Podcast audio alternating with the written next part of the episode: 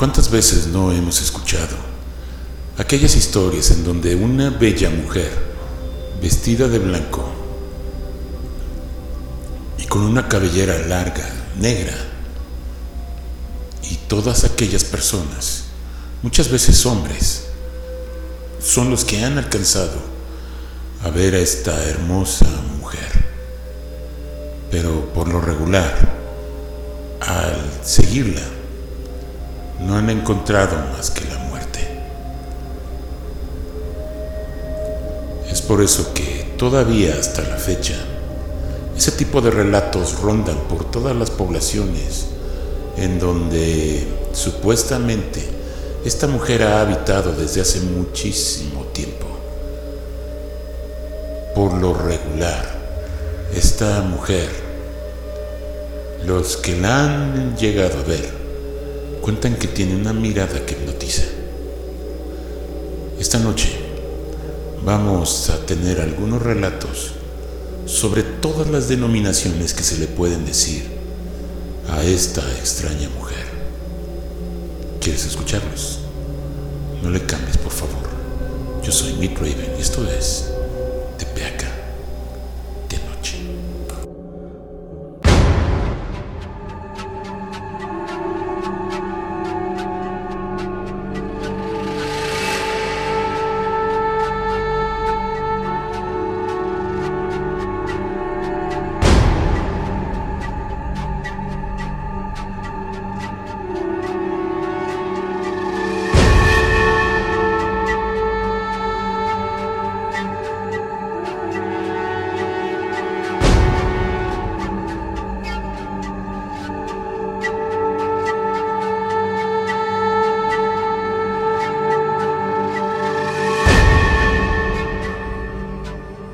de los famosísimos relatos que mucha gente en las zonas de Chiapas comentan, dicen que existe una mujer a la cual todo mundo en esa zona la conoce como la mala mujer.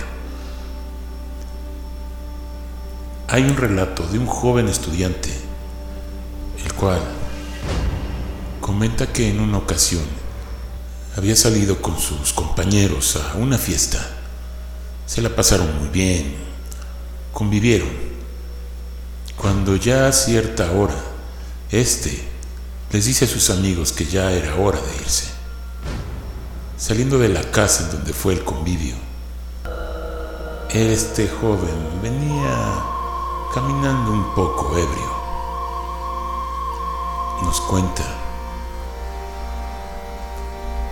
que al caminar unas cuatro o cinco calles de donde se encontraba, una mujer le dio el encuentro. La tenía frente a frente en donde él estaba. La mujer se acercó lentamente hacia él, dándole las buenas noches. El joven le preguntó que por qué una joven tan hermosa estaba a estas horas en la calle. Él dice que la mujer le respondió que ya lo estaba esperando y que ya era hora de que se fueran. Él se le hizo se le hizo extraño este comentario, pero no le dio mucha importancia. La belleza de la mujer lo había cegado.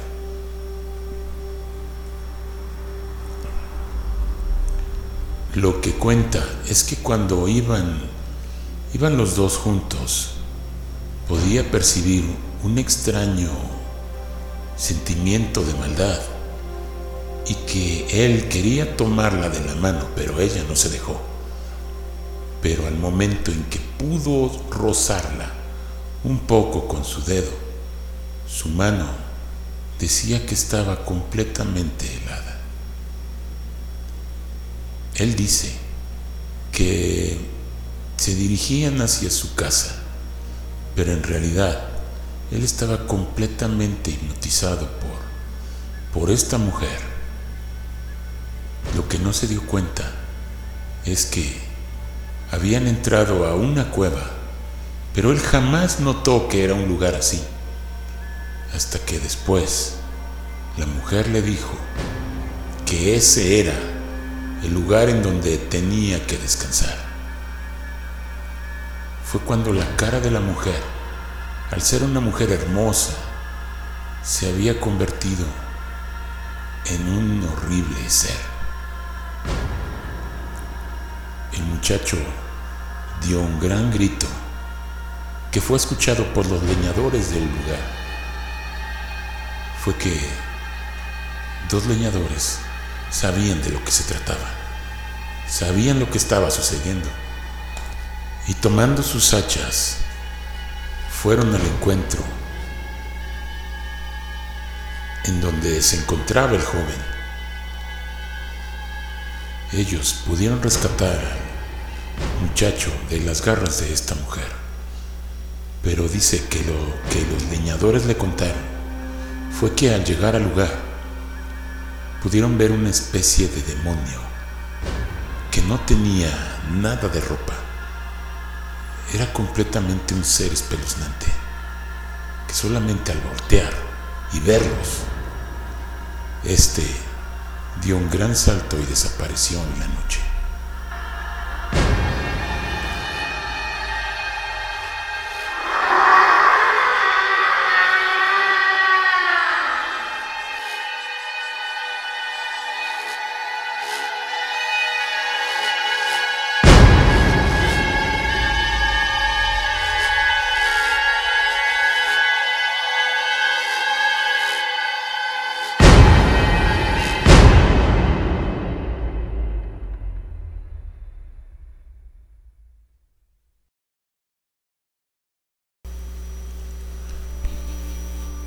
Corría el año de 1964, en el mes de febrero. El pueblo de Copainala descansaba bajo las sombras de la noche. Era el día de San Valentino, también conocido como el Día de los Enamorados. En ese día festivo por la noche, los enamorados recorrían las calles empedradas del pueblo, bañados por la oscuridad de la noche algunos con guitarra en mano para llevar serenata a la enamorada y otros simplemente esperando en esquinas o lugares clave para encontrarse con la novia. A la orilla del pueblo, hacia el lado poniente, se sitúa el río Zacalapa, donde en esos tiempos corrían las aguas cristalinas que, que bañaban la tierra y enverdecían el paisaje donde el pueblo aprovechaba la frescura del agua para sus necesidades. Cerca del río se encuentra un árbol de amate, muy conocido por los locales, ya que sus grandes ramas hacían sombra en el día y que los caminantes podían aprovechar para refrescarse. Pero por la noche, el árbol creaba una sombra siniestra que era parte del misterio nocturno donde se entretejían muchas historias inexplicables.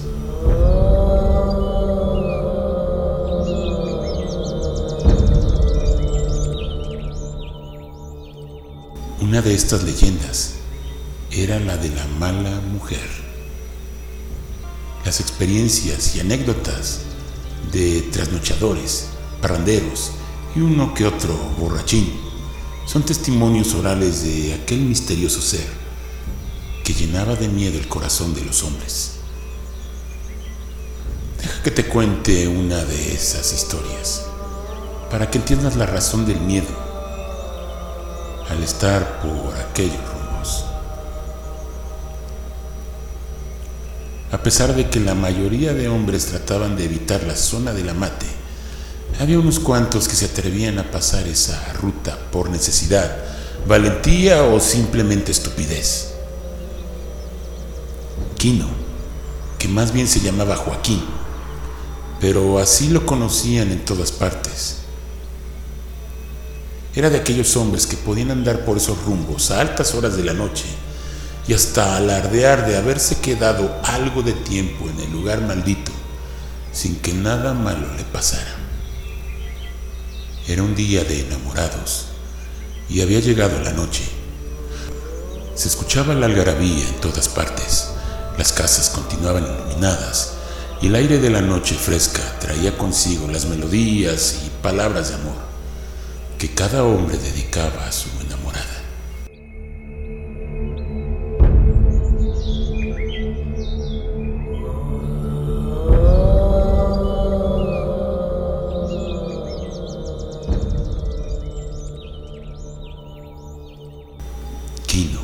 Ese día planchó muy bien su pantalón y su camisa para verse muy elegante al encontrarse con su novia. Se despidió de sus padres, tomó su guitarra y salió de su casa revisando los últimos detalles. Empezó a andar entre calles llenas de romance, con el saludo de los conocidos, la risa de los niños que aprovechaban el desvelo adulto y el chisme de las comadres y compadres que sacaban sillas, mesas o bancas para ver el peregrinar de las parejas. En el camino, Kino sintió el antojo del humo de un buen tabaco. Se relamió sutilmente los labios y buscó entre sus bolsillos.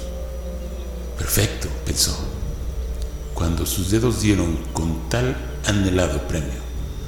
Se detuvo un rato para elegir el lugar donde degustaría su tabaco.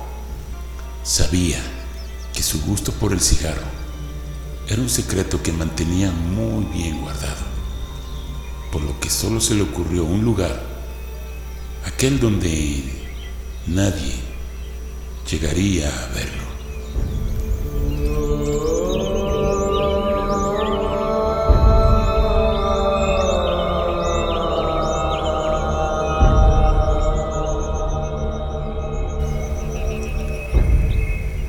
Ramas del tal temido amate se mecían con la suave brisa.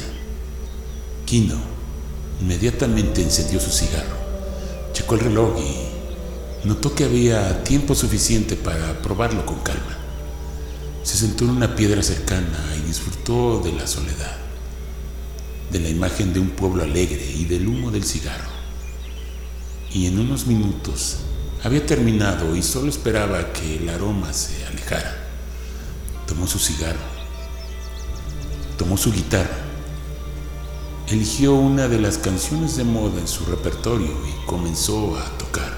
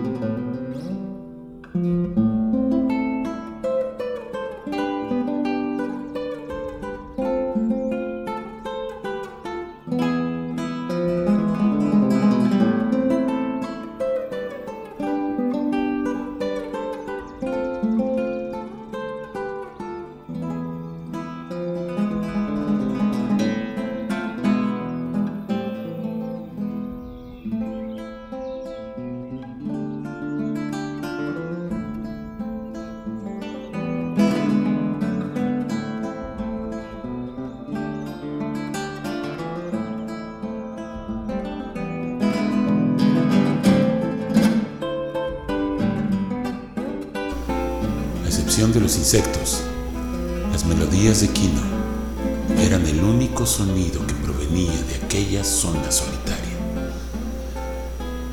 A lo lejos, notó que una persona se acercaba a él.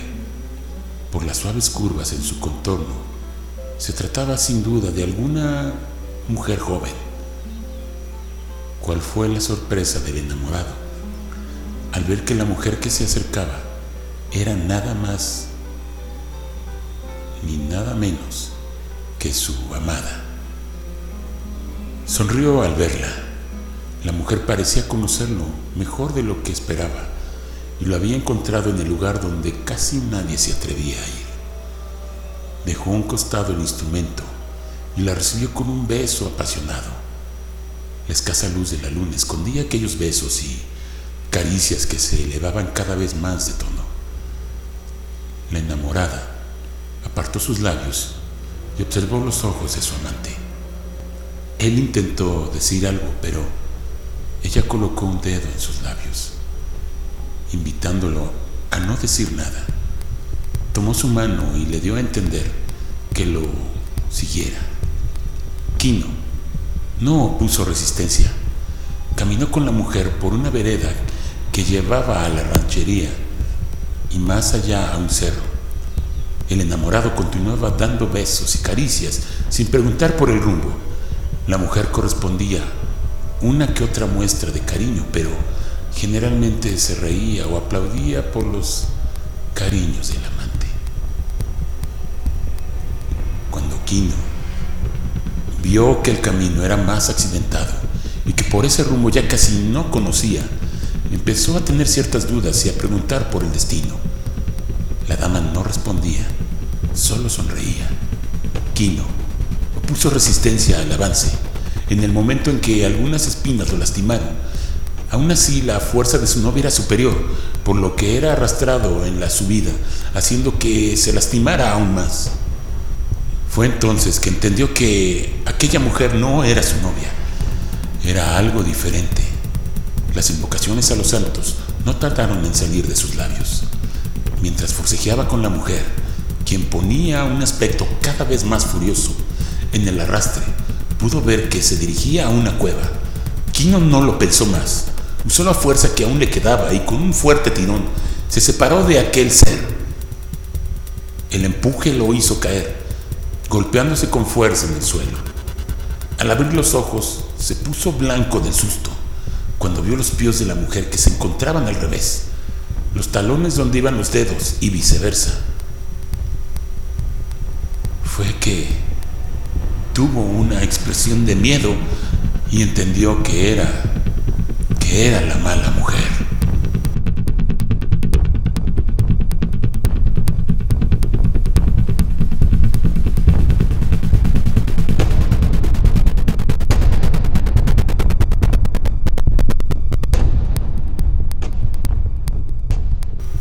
Inmediatamente invocó a todo poderoso a todo santo, a todo rezo que él conocía, acompañando su nombre con insultos y gritos a aquel ser. La mala mujer no se acercó más al joven, solo se reía a grandes carcajadas y aplaudía la valentía del muchacho que no paraba de alabar. Entre risas, se fue alejando como si flotara en el camino accidentado. En un punto, Kino observó algo que no podía creer de aquella mujer. Se volvió una enorme serpiente que se adentró camino a la cueva.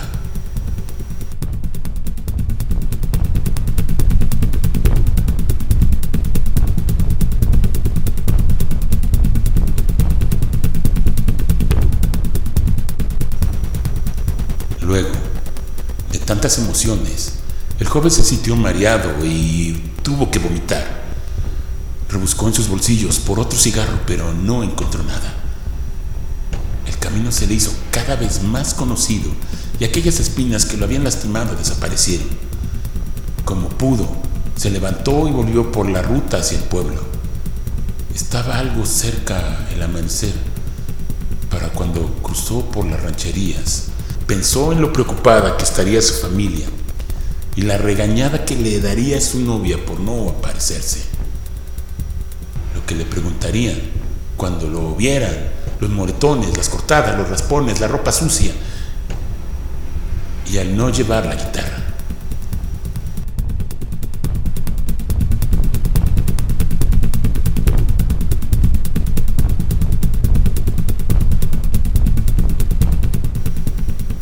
Fue que a lo lejos una voz llamó su atención. Un campesino conocido venía a caballo por la vereda. Él le ofreció llevarlo al pueblo. Quino se sintió aliviado cuando pudo descansar los pies. El campesino curioso preguntó por el aspecto del joven, el cual solo acertó a responder. Fue... fue la mala mujer para luego quedar completamente dormido.